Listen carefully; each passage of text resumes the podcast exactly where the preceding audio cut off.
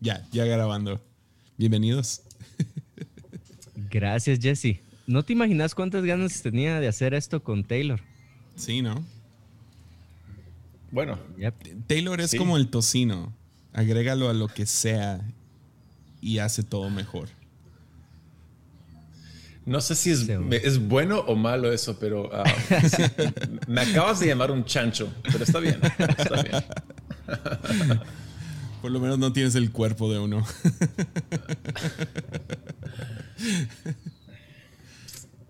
Estoy escuchando. No, te hables, no hables de ti tan mal. no seas tan duro contigo mismo. Es, creo, creo que eso es algo de cuatros el shame. Están cuatro. Y, el, shame y el shamelessness creo que se podría traducir a self-deprecation. ¿Cómo se dice eso en español? Self-deprecation. Um, ¿Autodestrucción? Ya, algo así. Burlarse de uno mismo. Sabotaje. Entonces, ya. Pues no, no he leído el diagrama, entonces voy frito acá. Estoy escuchando un, episodio de con Leo Lozano y ustedes dos. Llevo como 20 minutos acerca del infierno y del cielo. Oh, ya, fue bueno. está interesante. Está muy sí, bueno. Sí, creo que, creo que um, no sé, fue, como caminar sobre cáscaras de huevo, ¿no? Un poco cuidadoso ahí, lo cual fue bueno. Ah, creo que Jesse se aguantó en entrar en teorías más fuertes y Leo quería presionar más, pero no sé si es porque yo estuve ahí que no lo hizo. Ya, definitivamente. sí, se sintió, pero ah, fue bueno. Fue bueno. Sí, pero, pero ¿por qué crees que él estaba caminando sobre tan cuidadosamente conmigo? ¿Porque no me conoce mucho? O? Sí, ha de ser eso, un respeto. Igual. Ya, no sé. E, e, eso pasa, ¿no? O sea, siento que, que, definitivamente me pasa a mí cuando estoy entrevistando a, a alguien que, o sea, no sé cómo van a reaccionar si no los conozco bien. No sé si me van a decir después del episodio, hey, no, corta el episodio y que no se publique. Algo así. bueno. Ahí, sí, ahí sí, sí había intimidad. Entonces, es otro tema. Es otro tema. ¿Te ha pasado antes, no? ay, ay, ay. Oh, mira, aquí quiero que la audiencia aprecie esto un poco. Jesse está en un cuarto totalmente oscuro. Solo se le ve como si fuera casi una cabeza flotante. Yo Creo que tenés una cámara nueva, ¿no? O tenés algo, porque se mira increíble tu cámara para hacer de, de, de, Ya, es, computadora. Es la cámara que compré para ya estar en YouTube. Está buenísimo. Está increíble. Entonces, él, Jesse está en cuarto oscuro yo estoy en un cuarto claro, pero con ropa oscura. Pero de ahí vamos al cuadro de JD. Está en una coordinación perfecta de colores, como si fuera una escena de Wes Anderson. No te miento. tengo una orquídea, tengo unos cuadros de pájaros acá, tengo la silla de bebé de el cuchi, la pañalera y medicina. ¿Tus audífonos son del mismo color que la pared? o están reflejando el color de la pared? Eh, tengo, son del mismo color. Tengo como tres, son del mismo color. Y, la ropa y la pañalera también. Todo. Sus caras, oyeron, sus caras. Mi, mi, nivel de respeto para ti, JD, ha llegado a otro nivel. O sea, ¿qué tal compromiso tienes? Sí. Buenísimo. Puede ser. No, cada cuarto, cada cuarto tiene una como una un motif de color. Sí. Una, vibra, no sé. Yo les tengo mucha envidia a los dos porque tienen vistas muy buenas desde su casa. Eso sí. Los dos tienen paisaje justo atrás. Uf. Les tengo mucha envidia. Mucha. Gracias. No sé qué decir ahí, pero gracias. O sea, si yo abro ahorita mi cortina, se ve el motel de enfrente. Alguien me regañó el otro día por andarme burlando de que Tepic solo tiene una avenida principal. Perdóneme, tiene dos. Ah, pero justo enfrente de mi oficina hay un motel de 100, 119 dólares, pesos la noche, que son más o menos 5 dólares la noche. Oh, wow. Entonces ya, ya, ya se han de imaginar qué tipo de hoteles, motel. No explícanos, Jesse, no entiendo. Es uno donde... No, mentira. pues, ¿cómo ha estado su semana? Pues yo he estado en cuarentenado. Hace, hace cabal una semana, mi papá recibió a 14 pastores acá. Mm. Quería saber qué estaban haciendo en medio de pandemia, cómo estaba la iglesia. Eh, y los recibió. Obvio, todos hicieron pruebas al llegar de, de COVID, salieron negativos, pero a los dos días como que uno lo, eh, lo cachó en el avión, Mm. salió positivo. Y entonces, ah, bueno, mi papá nos escribió, nadie, nadie de los que estuvo en esa reunión puede regresar a la oficina como por unos siete días. Y, en fin, ya van, ya habían salido dos positivos an- hace dos días Uf. ¿De tu staff o de ay. ellos? de ellos, de ellos, nadie del staff. Pero ayer salió positivo mi papá en la noche. Oh, no. Sí. Me pidió que no lo contara a nadie y yo acá siendo imprudente en un lunes. Lo han escuchado primero. Ajá. Creo que solo como 12 personas, ¿verdad? Sí. Lo escucharon. Ya. Wow. Pero entonces, escucha esto. El Chesito, creo que los dos ubican el Chesito. Jesse sé Claro. que ubica el Chesito, sí. El Chesito salió hace como cuatro días del hospital. Estuvo con oxígeno, neumonía, What? le tuvo COVID, salió positivo a COVID. Pero hace unos, ¿qué? 12 días falleció la mamá del Chesito por COVID. Dude, no sabía nada de esto. Ah, Sí, fuerte. como que no lo quiso contar, casi no le está respondiendo a nadie. De hecho, Marquitos le escribió y tampoco, como que no mucho quería contestar. Oh, Ah, horrible, horrible, horrible. Y me hizo una de las preguntas más, más difíciles que he escuchado, tal vez lo, lo hablamos más adelante. Eh, pero en fin, el Chesito me puso como, como en su sexto, séptimo día, me puso, me siento increíble. O sea, estoy para jugar un Spikeball, me dijo. Eh, pero obvio, tengo que hacer cuarentena. Wow. El octavo, el noveno, el décimo día se puso espantoso. Pero mi miedo es este. Ayer mi papá creo yo que está como en su séptimo día y me puso exactamente lo mismo. Me siento increíble, no tengo nada. Obvio no le voy a meter temor o No, miedo y Ujú. eh, bas- o sea, lo estoy animando bastante, validando bastante eh, su alma. Pero está cierto temorcito para estos ¿qué? siguientes dos, tres días. Sí, di- dicen, bueno, mi doctor no estaba nada preocupado por los primeros días y me seguía diciendo cuando tenía COVID, donde realmente se pone, o sea, vamos a ver cómo estás, va a ser del día 7 al día 10. Y ah, entonces vamos a ver cómo está. Y esos 3, 4 días estuvo al tanto así, tres veces al día escribiéndome, preguntándome cómo te sientes, cómo está tu... Porque a mí se me subió la presión, entonces me, me pedía mis signos, ¿no? Ah, mi oxígeno y todo eso. Y pero sí, he visto que con COVID es, es- son esos tres, cuatro días los más intensos. Pero tu papá está en muy buena salud, ¿no? Sí, o sea, por eso, por eso también la chi me decía anoche, no, tu papá está entero, eh, no, no creo que le afecte mucho. Y honestamente tengo, tengo paz, pero Mm. por estar tan reciente lo del checito y que se repitieron Ya. las palabras, me incomodó, tal vez, tal vez Sí. es la palabra, me incomodó anoche, como, "Huh, le voy a Ujú. prestar atención. Y me dijo lo mismo que tú me dijiste ahorita, mira, uno se siente increíble los primeros seis días, pero hay que prestarle atención a los siguientes. Ujú. No, es, una, es una cosa muy, muy loca. Ah, man, orando por tu viejo. ¿Tu mamá contagiada también o no? ¿Separados ahorita? Se hizo, se hizo ayer la prueba y salió negativa. Ok. Obvio quiere esperar un poquito más para, para, hacernos, para hacérsela otra vez. Y yo tengo que salir de acá a hacerme la prueba. em, para ver qué onda. ¿Y tú no has presentado ningún síntoma como gripa o algo así? No, no. Ah, ok, súper. El, tema número uno es carga viral. Así se contagia uno más que cualquier otra cosa.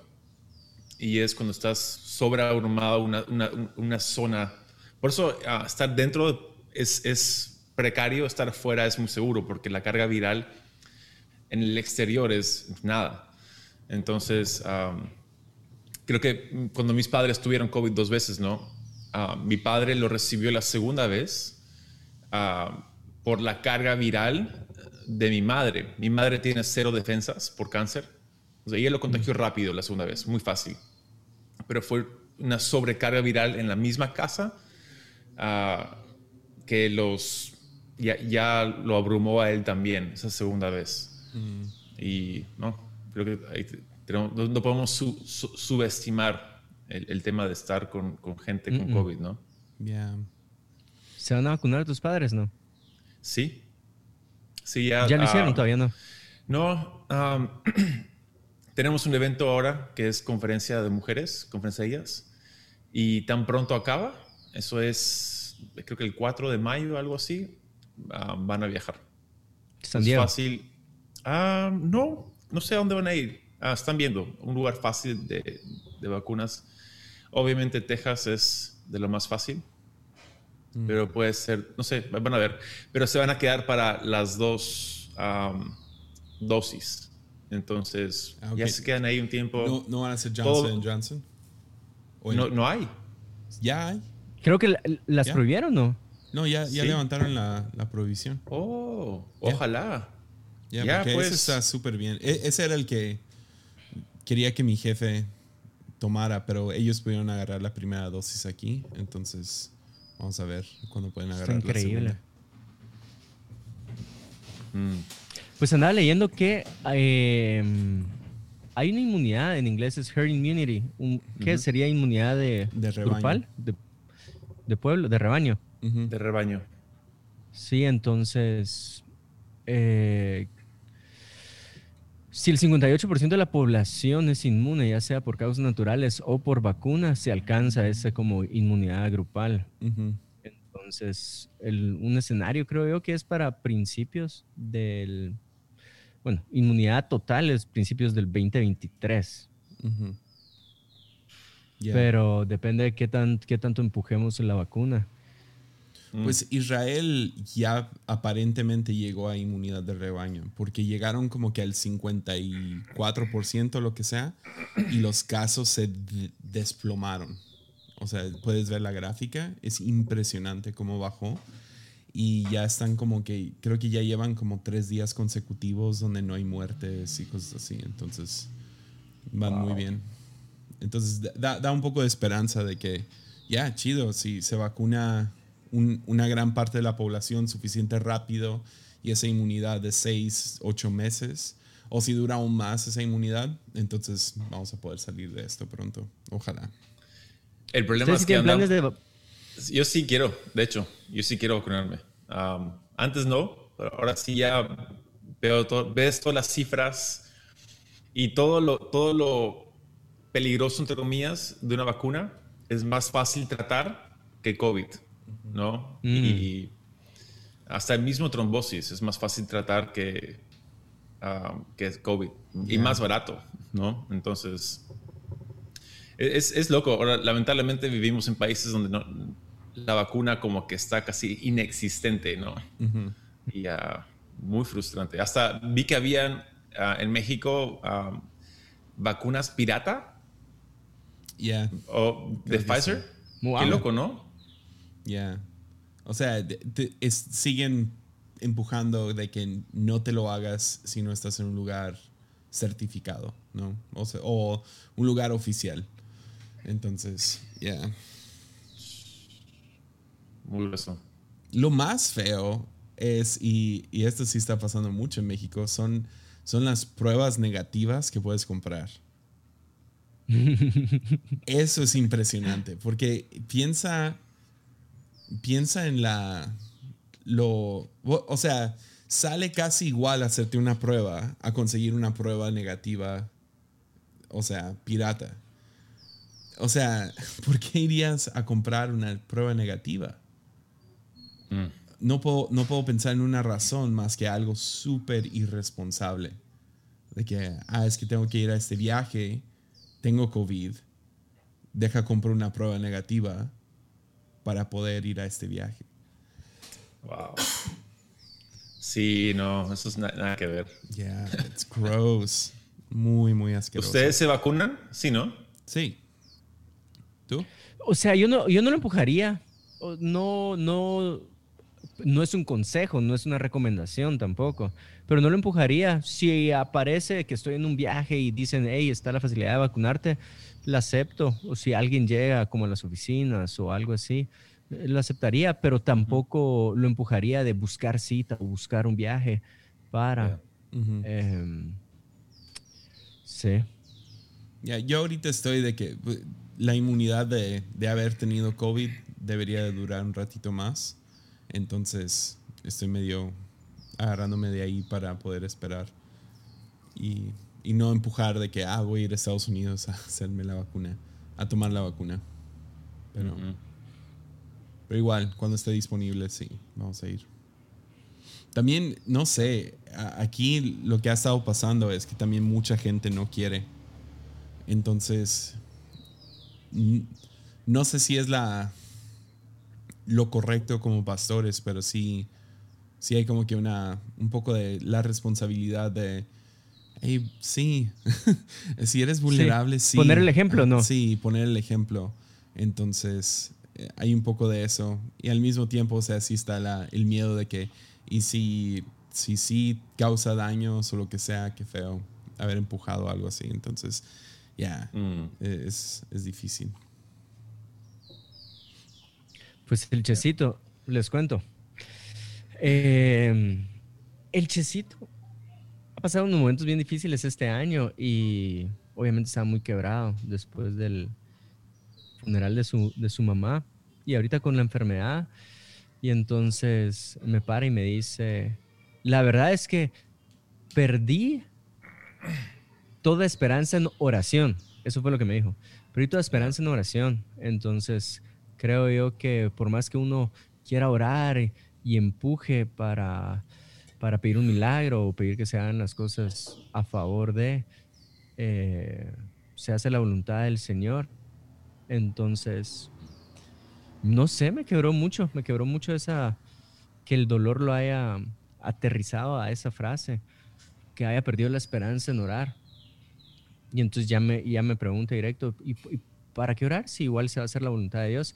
Y creo yo que siempre va a haber una tensión ahí en la voluntad de Dios y la, y la voluntad de uno y oración, lo que implica en medio de esto.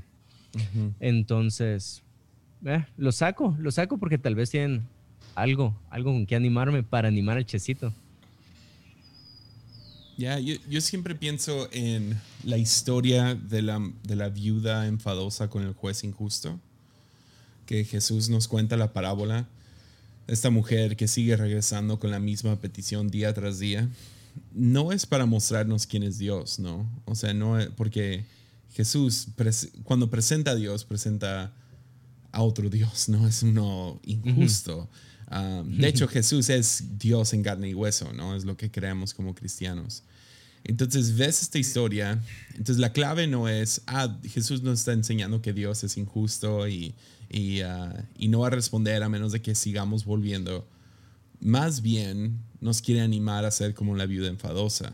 Y está dando un contraste hasta cómico de poder decir, mira, ah, si esta mujer solamente por enfadar consiguió que una persona injusta le diera, le diera su, lo, lo que necesitaba, entonces ¿por qué tu padre que es bueno no respondería? Pero nos enseña en el pasaje de manera cómica, contrasta al juez injusto con Dios, pero al mismo tiempo nos está enseñando cuál debe ser la postura de un cristiano, que sigue volviendo. Y um, entonces para mí oración es eso, es, es voy a seguir volviendo en oración con una petición, ¿no? Porque creo en un Padre que cuando pido pan no me da piedras y cuando pido pescado no me da serpientes. Mm. Ah, yo creo en ese Dios y tengo la convicción de ese Dios. Y no entiendo por qué a veces responde. Ah, y, o sea, ustedes, Casa de Dios, siendo un ministerio donde milagros es un pilar de su iglesia, ¿no? El mover de Dios en su iglesia. Um, ustedes han visto en primera mano milagros que no se pueden explicar, que son instantáneos, ah, que nomás, o sea, muy, muy, no sé, el pastor Cash se para y dice, ok, o sea, tal persona se va a sanar y alguien allá entre miles de personas está sano. O sea, ¿cómo sucede eso? Pero luego alguien del staff se enferma y no se sana. Y, ah, y es parte de el, esa relación muy peculiar que tenemos con Dios, donde a veces responde, a veces no, um, pero no significa que dejamos de ir, porque parte de fe es seguir volviendo. Y eso es lo que creo que Jesús está enseñando ahí, es nomás sigue regresando. Um, mm. Sigue regresando, sigue regresando, aun cuando no cumplo tu petición, sigue regresando. Ah, porque al final del día Dios quiere estar con nosotros. Entonces a lo mejor da una sanidad y en otros casos da paz. Ah, y e, es lo mejor con, con, dinero, ¿no? A veces pensamos, necesito dinero para poder, no sé, estudiar. Y Dios dice, no, pero hay una mejor manera. Ah, voy a usar este límite para llevarlo a otra cosa y sanidad también. Y sé que eso es difícil, especialmente cuando acabas de perder a tu mamá. O sea, ahí, ahí es donde el argumento se vuelve real y dices, uff, ok, esto es mucho más pesado que eso, pero al final del día, ¿confiamos que Dios es bueno o no? Aún cuando las cosas están mal, ¿seguimos confiando o no? Entonces, ese sería uh, mi postura. Sé que Taylor tiene una buena respuesta, entonces dale tocino. no, échale tocino. no, eh, eh, para mí de nuevo es, ah, es fascinante cuánto Dios permite o cuánto Dios deja en la mesa sin resolver, ¿no? Mm. O sea, el hecho de que Jesús no sonó a todos con quien se topó en, en la tierra, eso es fascinante o sea, hay varias personas hasta con, con, quien él se cruzaba de forma diaria. O sea, el ejemplo que se viene a la mente es el hombre en el templo de la hermosa, con quien Pedro y Juan le dicen, oro ni plata tengo, pero lo que te doy, eso, eso lo que tengo y eso te doy, levántate. Ese hombre estuvo ahí más de 30 años y a Jesús solía ir al templo de la hermosa para leer, escrituras. Entonces, ¿cuántas veces Jesús pasó por él, un hombre conocido del templo, sin sanarlo? Es bien curioso eso. Entonces, ¿cuántas veces Dios deja algo sin resolver? Es fascinante eso. Y va a lo que dice Jesse, es confianza. ¿no? Podemos confiar en Dios, que tiene otra, otra idea mejor que la nuestra. Pero también, por otro lado, en Apocalipsis tenemos una imagen bien curiosa de, lo que ocurre con nuestra oración. ahí hay una escena de los santos clamando, ¿cuándo Dios? ¿Cuándo vas a responder? Y, y lo loco son los mártires, ¿no? Que han sido matados. Y, y hay, también hay, una idea de que oraciones entran en un tazón, un tipo bowl.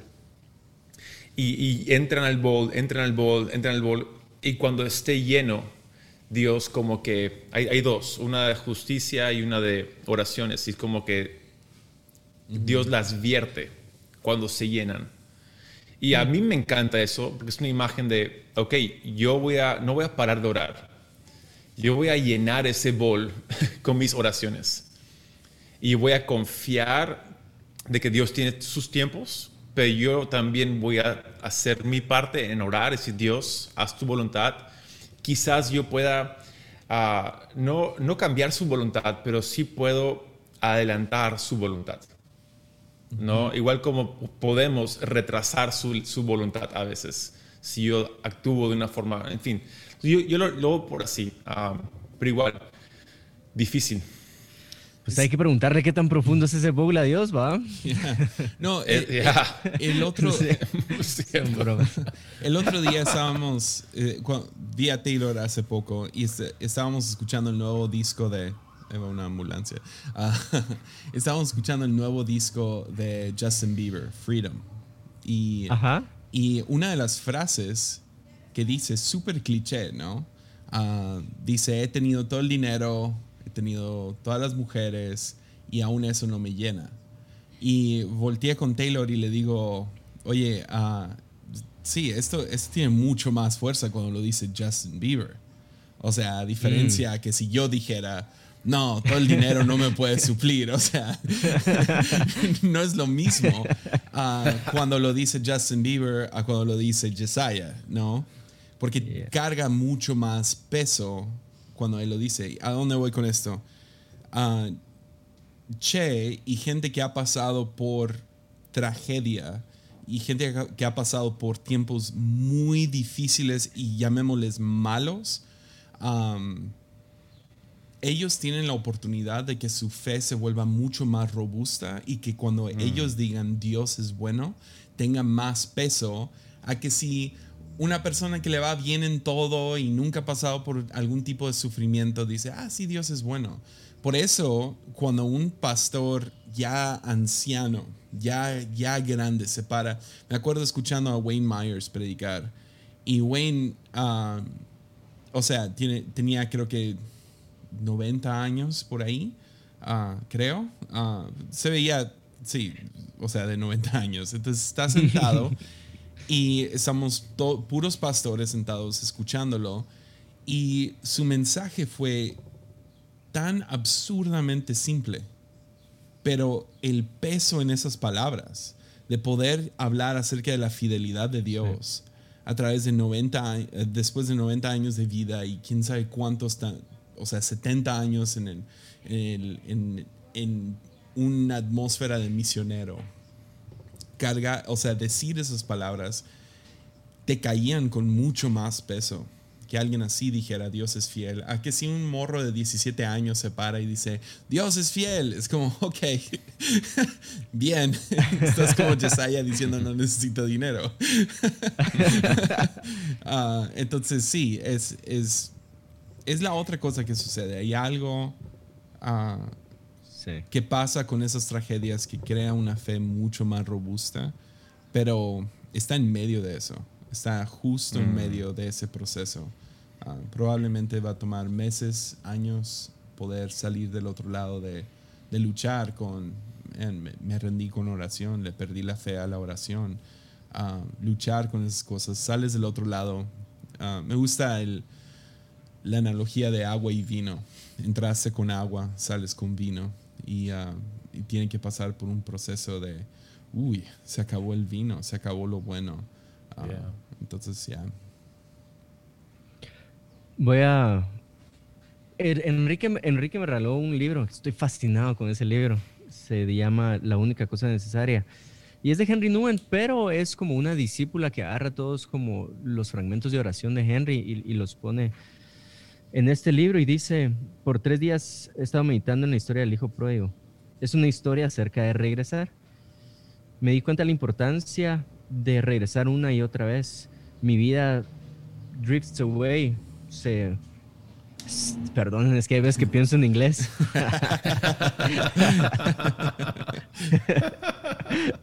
se va lejos de Dios y tengo que regresar. Mi corazón se se mueve lejos de mi primer amor y tengo que regresar. Mi mente eh, se va con imágenes extrañas y tengo que regresar. Regresar es una lucha de toda la vida. Increíble, ¿no? Yeah. Y esa, es la, esa, es la, viuda enfadosa, ¿no? Es lo que Jesús está proponiendo, es sigue regresando. Yeah. Eh, y hasta, hasta me, me, me salta en la mente, ¿no? Obviamente perdemos el rastro de José, el papá de Jesús. En algún momento no sabemos, o sea, no sabemos qué pasó, o falleció o algo, ¿no? Y eso es dolor. Y Dios en la tierra tuvo que enfrentar eso. De hecho, está documentado lo de su primo, Juan, ¿no? Bautista, decapitado. Jesús pudo hacer algo al respecto. Pero, ah, y es bien interesante cuando vemos la oración de Jesús para Pedro. Hey, el diablo pidió zarandearte, pero yo he pedido que tu fe no falle. Entonces, a veces creo que nuestra oración no está tan alineada con, la, oración de Dios o, la voluntad de Dios. Y creo que ahí también nos topamos con eso, ¿no?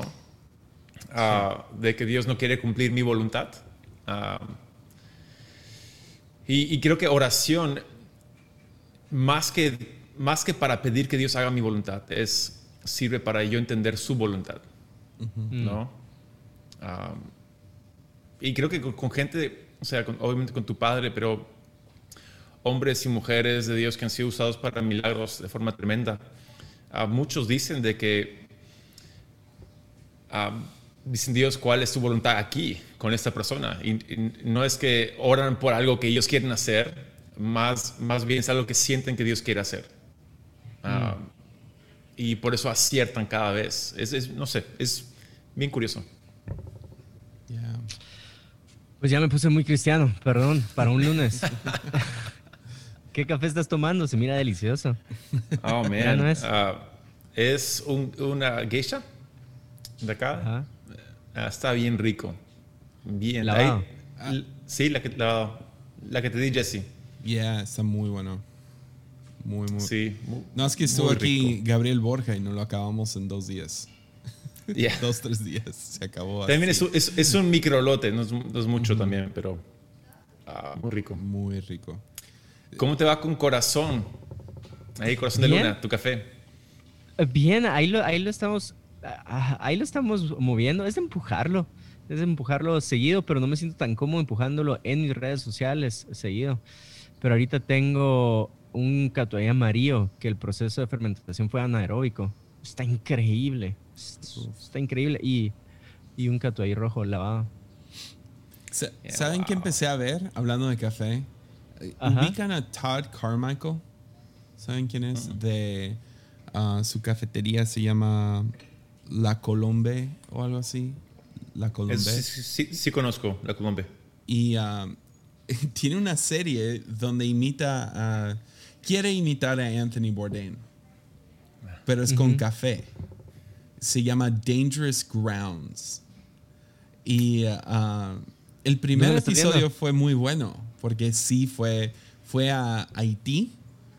Y básicamente toda la idea es cuánto peligro pasa este hombre al encontrar café. Y está muy, muy entretenido, pero ya en, en el segundo episodio me hice muy escéptico y empecé a pensar, yo creo que este vato está medio fingiendo estos peligros. Porque sí va con un solo camarógrafo.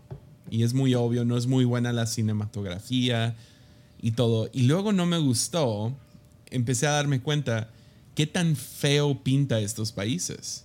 A diferencia de Anthony Bourdain, que eleva los países, eleva la gente, la cultura, la comida. Este hombre no más quiere como que la aventura de comer murciélago o manejar la, carretera más peligrosa de Bolivia y ah, entrar al mercado y, muestra cuánto dinero tiene por accidente. Y, es como, pero está muy interesante. Creo que vale la pena ver un episodio 2. Uh, Dangerous Grounds de Todd Mike. Está en Netflix, ¿no? Está, yo lo conseguí en iTunes. Uh, costaba 5 dólares la temporada porque salió hace mucho. Uh, bien está en YouTube, ¿eh? deja ver. Fácil. Porque ya es viejo y no creo que pegó porque solo tiene dos, um, dos temporadas. Dangerous Grounds. Sí, aquí está. Está el de Nueva Guinea. Bueno, hay uno. Nueva Guinea. Ah, no, aquí está. Chale, yo lo compré.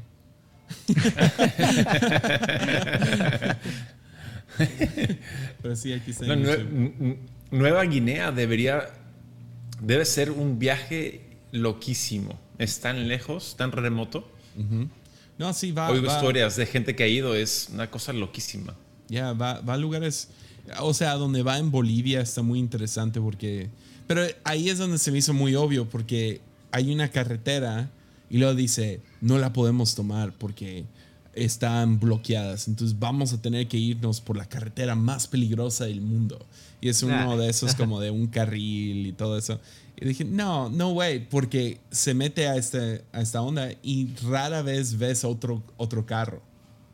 En todo, y la mayoría del episodio es él como que manejando en una troca que no funciona muy bien. Y, Pero, pero está muy chido ver dónde están los, los farmers, los, los campesinos con su café. Él empieza a explicar cómo encontrar café así al azar. Y, um, pero sí, es un poco, un poco actuado, pero uh, ya está muy chido. me, tiene entretenido, por lo menos. hey, Juan Diego, ¿cómo, cómo uh, hablas de esa línea fina de usar tus redes para empujar mm. tu café? ¿Cuál es la línea?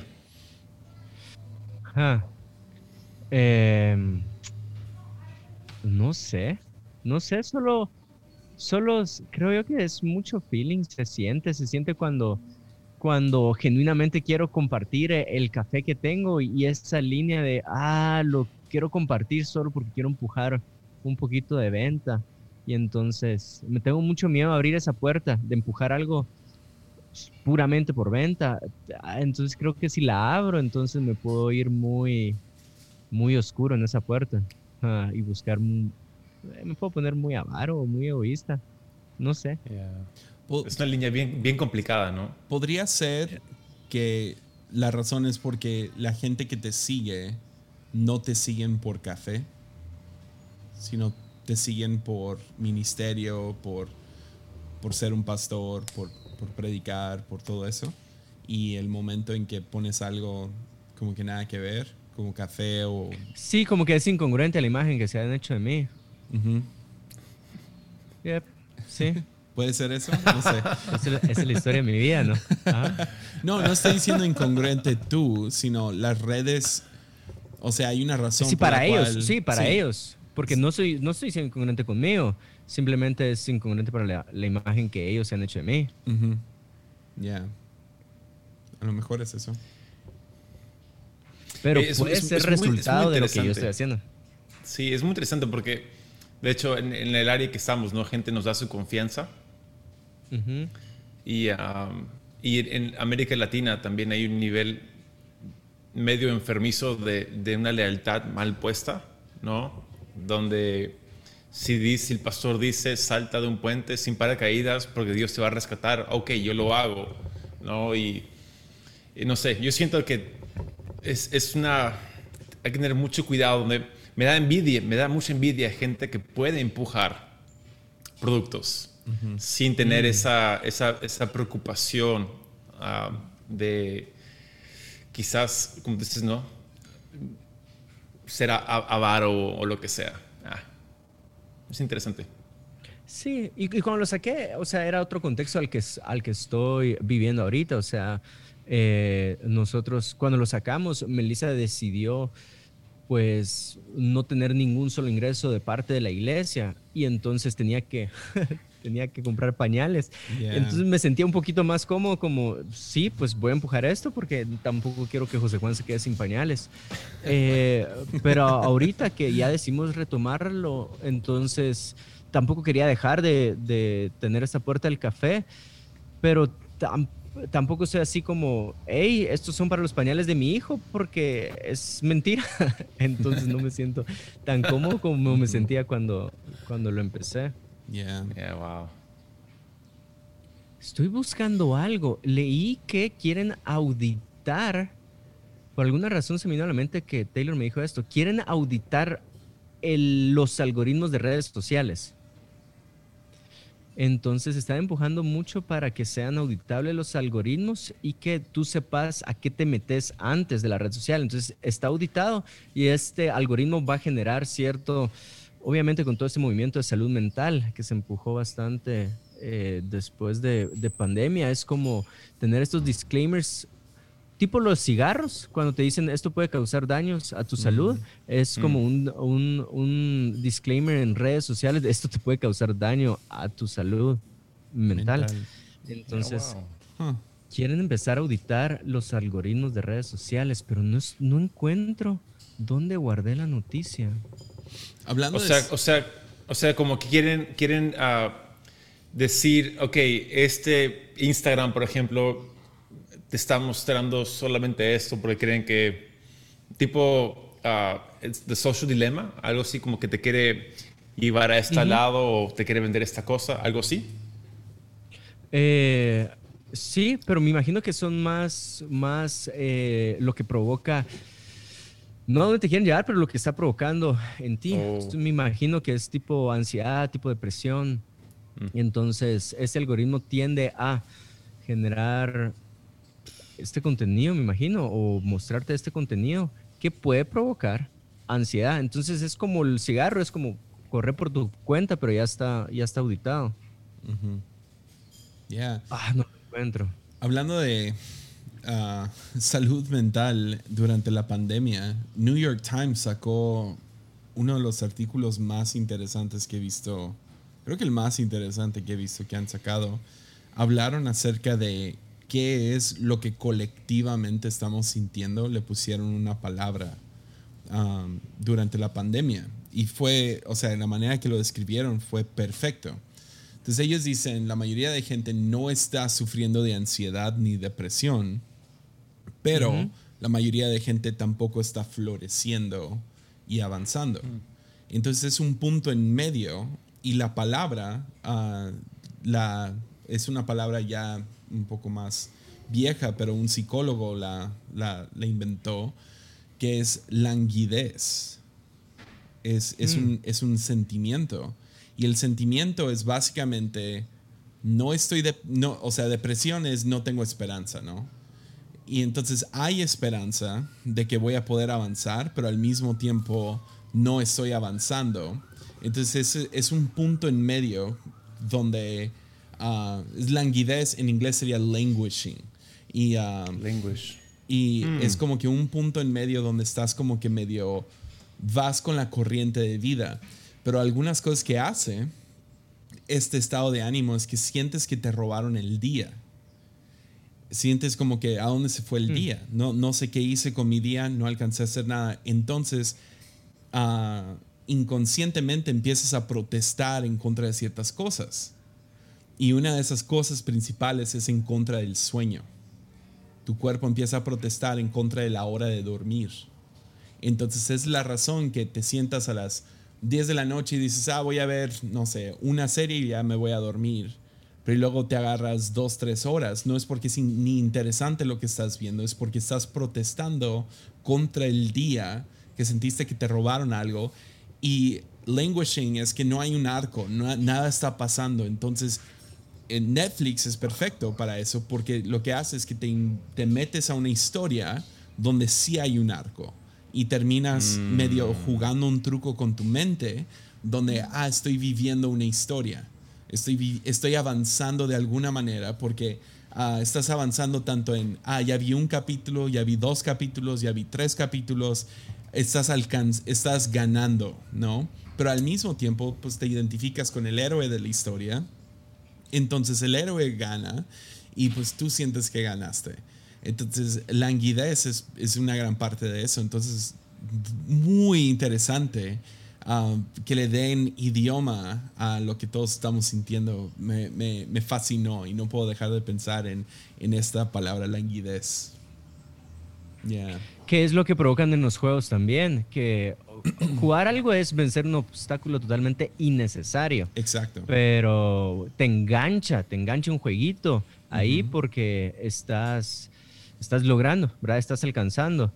Em, me imagino que por ahí también va ya, es, es, no sientes que estás avanzando en tu vida, entonces compensas de otras maneras. Necesitas saciarlo. Ya, entonces la manera que ellos describieron poder salir de esto fue ponerte metas mucho más pequeñas en tu trabajo, en, no sé, en, sí, en tu trabajo, en tu vida social, donde dices, ok, voy a hacer una llamada con alguien y vamos a hablar por teléfono. Ya, o sea, ellos están en Nueva York, entonces son los que más han empujado el encerrón, ¿no? Entonces, ah, todo fue a base de sigo en casa. Entonces, ok, hago una llamada, y, pero voy a hacer esta llamada, porque ni ganas de hablar con nadie tenemos, ¿no? Ah, y voy a hacer la llamada, me voy a sentar y voy a hacer esto. Voy a hacer, ah, no sé, una hora de trabajo para poder avanzar. Ah, voy a hacer este hobby para poder, no sé, cumplir con, no sé, estoy pintando algo o estoy aprendiéndome una canción en la guitarra. Ok, siéntate y hazlo. Y así vas rompiendo con la languidez. Muy interesante. Ya. Eso es bien fascinante. Ah, hasta, hasta, o sea, la idea de cómo, cómo, cómo, es una vaca, ¿no? Una mordida a la vez. Entonces, algo bien pequeño que puedas ir sumando y darse. Yo, yo, yo nunca he sido muy fan de, de checklists, ¿no? De avanzar y, ¿sabes qué? Me siento satisfecho. Eso no, no, me hace a mí sentir muy bien. Pero de hecho, hay días de que yo siento que, ¿qué acabo de hacer? ¿no? Qué desperdicio de día. Y sí, sí sufro con insomnia bastante. Entonces quizás... Tengo unas ah, pastillas que te puedo recomendar. ¿Aún te quedan? Más. No, ya las estoy dejando. Ya las estoy dejando. Los mezclas con un poco de vino y pero, duermes por días. Ha, sido, eso sí ha sido una lucha. Miren, sí me ha costado un montón. Pero ahí voy. ¿Tú aún te duermes a las ¿Te duermes a las nueve, nueve y media aún? Sí, todavía. Wow. ¿Y te levantas Lo que no me gusta es con batallar. No, me levanto 4.40 por ahí. Cuatro, y piquito. Sí, como un, par de minutos antes de las 5. Em, pero me di cuenta desde que tuve José Juan que es el único momento que tengo total silencio para mí. Eh, para leer, para orar, para sí, para poner música y ya. Y está increíble, porque me siento acá y puedo ver el amanecer, aunque el sol no sale de este lado, pero lo puedo, puedo ver cómo va cambiando de, pues, amaneciendo. Despierto a la chini. Me hago café, pero José Juan se estaba despertando con el molino. Ah. Entonces empecé a hacerme café otra vez moliéndolo a, a mano. Ah. Intenté buscar el desatornillador que me dijiste, Jesse. ¿Crees que lo encontré? El como barreno que me dijiste, no lo encontré. Ah, Pero hay un par de días que digo, ah, no me importa si se levanta José Juan, que se vuelva a dormir y enciendo esa onda. Pero no se levanta, entonces. ¿Sabes lo que he hecho yo? He agarrado una toalla o dos toallas y envuelvo el molino. Mm. Y quita mucho el sonido. Creo que tenemos ah, el mismo, ¿no? Tenemos el, el Balatza. Se me fundió. Cuando, cuando empecé oh. con corazón, se me fundió porque no le di mantenimiento. Entonces tengo un. Está, está espantoso. Ahí les voy a mandar foto. Está horrible. Es uno enorme. Eh, marca gringa, Bun. Es marca de Florida. Claro. Ok. Yeah. sí, se Ahí lo tengo. De ah, hecho, no he podido. Una persona me regaló una máquina de expresos como de hace 12 años. Eh, necesitaba como repararlo y mandé a comprar la pieza, pero me dijeron que no, que ya está descontinuado. Entonces logré conseguir la pieza acá, pero no la puedo usar porque el molino no muele lo suficientemente consistente para mm. hacer un buen espresso. Entonces voy frito. Por ningún lado. Eh, el, me pasaba lo mismo moliendo cada mañana era como que, ok, me voy a hacer mi café y despertaba a Sawyer. Buenos días, papi. Ah, y, ah, y, con el nuevo molino, ¿no? Ah, tengo el Fellow y está... ¿Lo conseguiste? Yeah. Está súper sexy ese. Dude, está buenísimo. que yo sé que necesito meterme a Patreon, hombre. Sí. Esa es la onda. Necesito meterme a Patreon. No, fue, fue regalo de Navidad. Hablando, Hablando de líneas. No. Oh. hey, eh, ¿realmente es tan silencioso el fellow? Ah, o sea, no es. No es. O sea, no es mudo, ¿no? Pero. Pero por lo menos ya no despierta a mi familia. Wow. Eh, eh, y luego el, pitch es un poco más abajo. El que tenía el KitchenAid era como. Y este es un poco más abajo. Yeah. Entonces está, está bueno. Ah, y luego muele automático, o sea, le, le, picas al botón y luego puedes seguir haciendo algo y en cuanto ya no hay café, se apaga sola. Qué bonito. E, eso sí está... La verdad, pude cambiar toda mi barra. Uh, y literal no gasté ni un solo peso. Todos fueron regalos y todos al mismo tiempo. Y uh, de todas las cosas, ese molino eh, fue el gran, el gran brinco. Porque también cambié del Bonavita, el kettle de Bonavita, al de Fellow. Y está Pero el Fellow no te muele para espresso, ¿o sí? Creo que, creo que no. ¿O la, no, la no. máquina la tenés en tu oficina? No, lo tengo en... Uh, te, tenemos un Rocket aquí en la oficina. Ese es yeah. el espresso. Ese sí está muy bueno. Uh -huh. Muy ruidoso.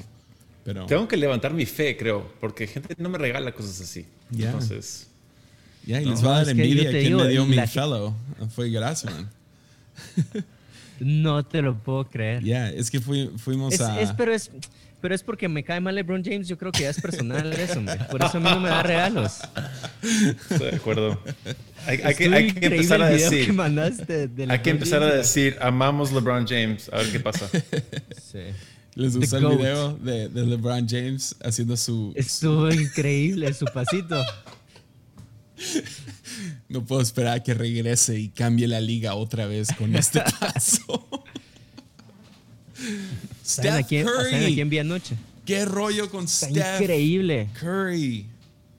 My God. ¿Sabes, ¿Sabes qué es lo que más me llega? Que llega con su marquita quemado porque se nota que fue a jugar golf todo el día. Ajá. Entonces tiene como su marquita en el brazo. Yeah. Pero está jugando muy, muy. ¿Y quién, quién fue el que mandó la comparación de, del impacto en sus rodillas? ¿El tipo de juego?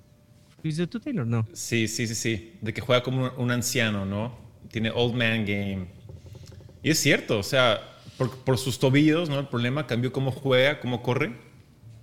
Él puede jugar fácil 10, 15 años más. Yeah. O sea, una locura. Porque si, si, si, lo ves cómo corre en la cancha, no corre todo el tiempo. Hasta es medio flojo corriendo, solamente sabe dónde estar y dónde, dónde encontrar los, como que los huecos, ¿no? En la cancha. Fascinante. Yeah. Está increíble. Man. Me tiene fascinado ahorita Steph Booker. Booker. Ayer, oh, Lord. Uh -huh. eh, o sea, los, los Suns bueno. son un sleeper, ¿eh? Podrían, podrían llevarse todo. Mejor yeah. récord afuera de casa. Y con. En... Con este. Um, Paul. Uh, Chris, CP3. Chris Paul. CP3. Chris Paul. Chris Paul. Uh -huh. uh, ahí liderándolo. Wow. ¿Quién es el alto de ellos? Está. Ah, el Aiden. Es que, sí, ¿no? Aiden se llama. No recuerdo. ¿Apellido? ¿O ese es su apellido? Es su apellido, creo. Aiden. Algo no, Aiden. No sé. Está muy bueno. Está muy buena la NBA. Muy bueno. Me, me, ayer estaba escuchando un podcast sobre, sobre todo lo que está pasando y se estaban quejando de que no hay una dinastía ahorita. Porque siempre estamos buscando una dinastía. Um, porque estaban hablando de todos los problemas con los Nets y, uh, y también los problemas con los Lakers, que serían las dos dinastías ahorita, ¿no? Pero uh -huh. los Nets no han jugado los, sus tres estrellas al mismo tiempo. Creo que ha sido como dos juegos nomás. Uh -huh. sí. Y ya, está, ya se está preocupando, se están preocupando porque pues, KD no, parece que no puede jugar cinco juegos, o sea, enseguida. Uh, Harden sigue lastimado y Kyrie están mentalmente está en todos lados que quién sabe si va a llegar a jugar. Um, o sea, puede ser que algo suceda en medio de los playoffs y él se va uh, sin avisar y le han dado ese permiso. Entonces, quién sabe con los Nets y luego los Lakers. Pues si pues, se va, se va a otro equipo. ¿O no, si o sea, de, es... que, de que nomás se va a una fiesta o se va a hacer algún, ah. alguna protesta o se va a ir a trabajar algo con sneakers o lo que sea. O sea, lo ha hecho varias veces en el pasado. No es un jugador en el cual puedes confiar. Harden sería el, el, el más como que fuerte, el que menos se ha lastimado, pero ahorita está lastimado y se volvió a, a lastimar en el training. y el otro lado sigue Davis y, James lesionado. Pues James es una torcedura, entonces parece que, que ahorita nomás están siendo cautelosos. Entonces, yo, yo creo que si ahorita fueran los playoffs, él regresaría a jugar. Ah, pero creo que se están guardando para los playoffs. Luego este... AD sí es un poco más... quién sabe. Eh, él se lastima mucho. Entonces... Pero sí, entonces eso abre, abre las puertas para, para Suns y no creo que los Jazz lleguen, pero eso soy yo.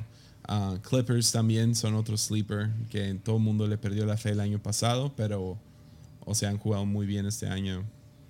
Y del otro lado tienes sí, pero Paul George tiene lo mismo que Yanis, ¿no? Que en momento de playoffs. Ya, hay ah. algo, algo sucede ahí mentalmente. ¿Apostamos otra vez? ¿O qué? Ya, esta sí, esta sí vas a cumplir. Necesito, necesito pagarte la apuesta. No les mandado libros. ¿Cuántos has enviado hasta ahora? ¿Cuántos faltan enviar? o sea, Creo que, creo que voy atrasado tres. Ok. Ahí te mando una lista después. No, sí, sí cumpliste muy bien. Sí cumpliste bien.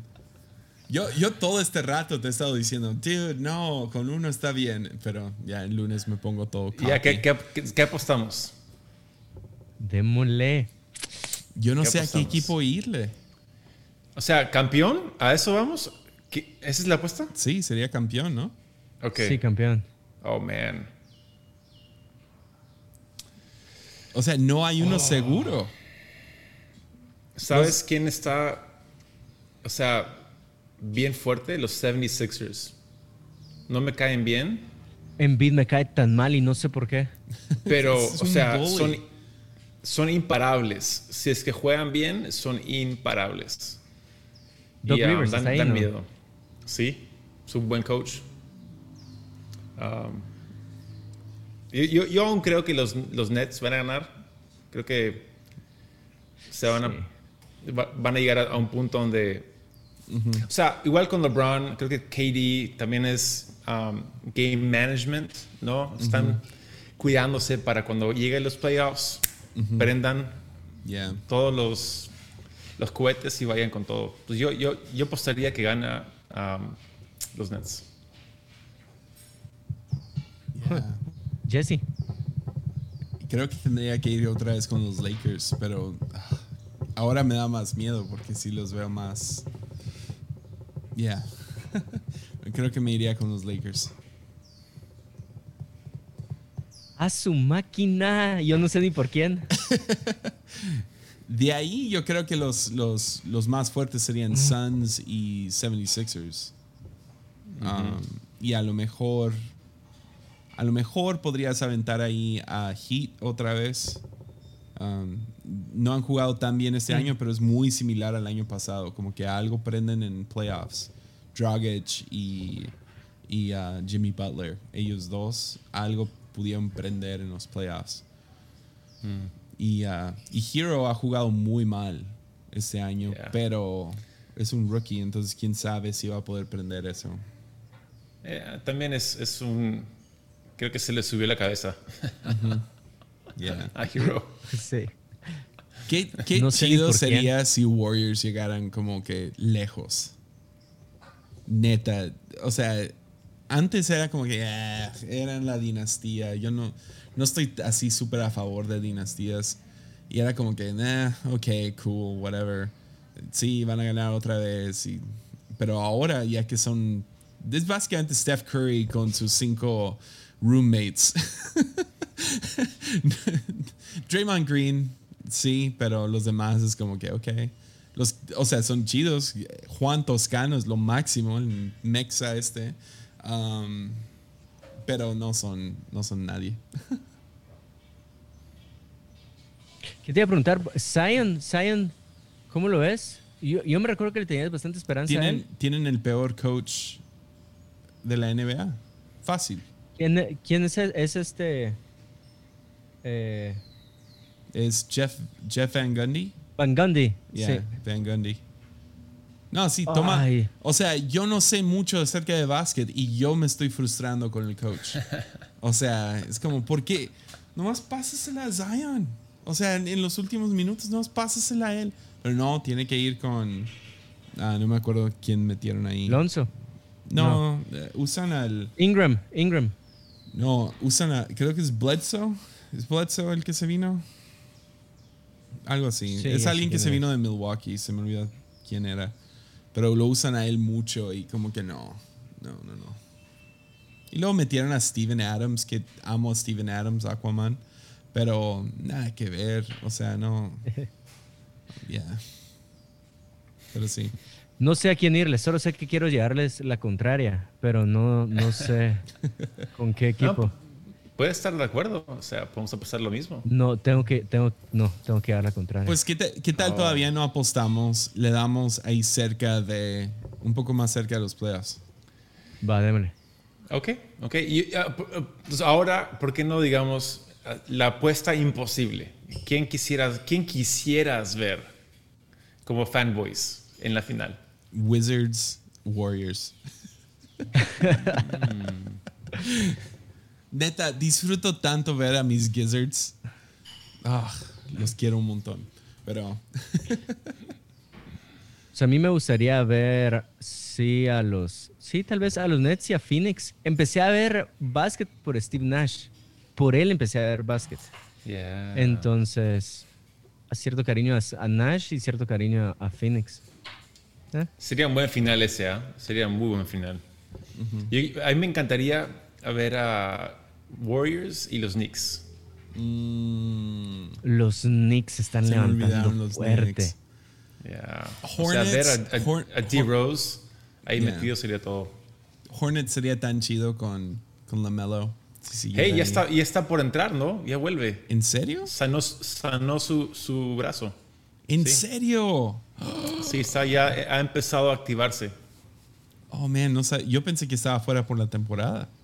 No, quizás, quizás si entran a los playoffs, juega. Yes. Oh, man. Oh, man. Qué chido sería ver como a, Boston Hornets, algo así. Como dos equipos muy jóvenes así. Ah. Miles Bridges. Los Sixers son jóvenes también, ¿no? Ah, sí, sí. Bueno, sí, sí, sí. No, son, no son tan jóvenes como los Hornets. Hornets son todos jóvenes. O sea, Jordan se arma un equipo ahí increíble, mi opinión. Tiene mucho futuro. Pero 76ers tienen promesa, pero no han cumplido. Pero ahora tienen un buen coach. Doug Rivers es de los mejores. Entonces, no sé, es curioso. Que Zion se vaya a los Knicks. Es mi oración. Sería muy chido. Sí. Sería bueno. no sé, no sé qué tendrían que hacer los Knicks para tener a Zion. Pero sí. Yo, pues, yo los tengo que dejar. Ya, ya, eso iba a decir. Parecía que ya la conversación se está acabando y llevamos más de una hora, entonces Gracias. Come on. Muy espiritual. Está bueno. Está bueno. Sí, está muy bueno. Yo, yo, pues, no por la conversación, pero es por mi hijo. Tengo que ir por mi hijo. No hay problema. Si no, seguiré acá. dile hola. dile hola.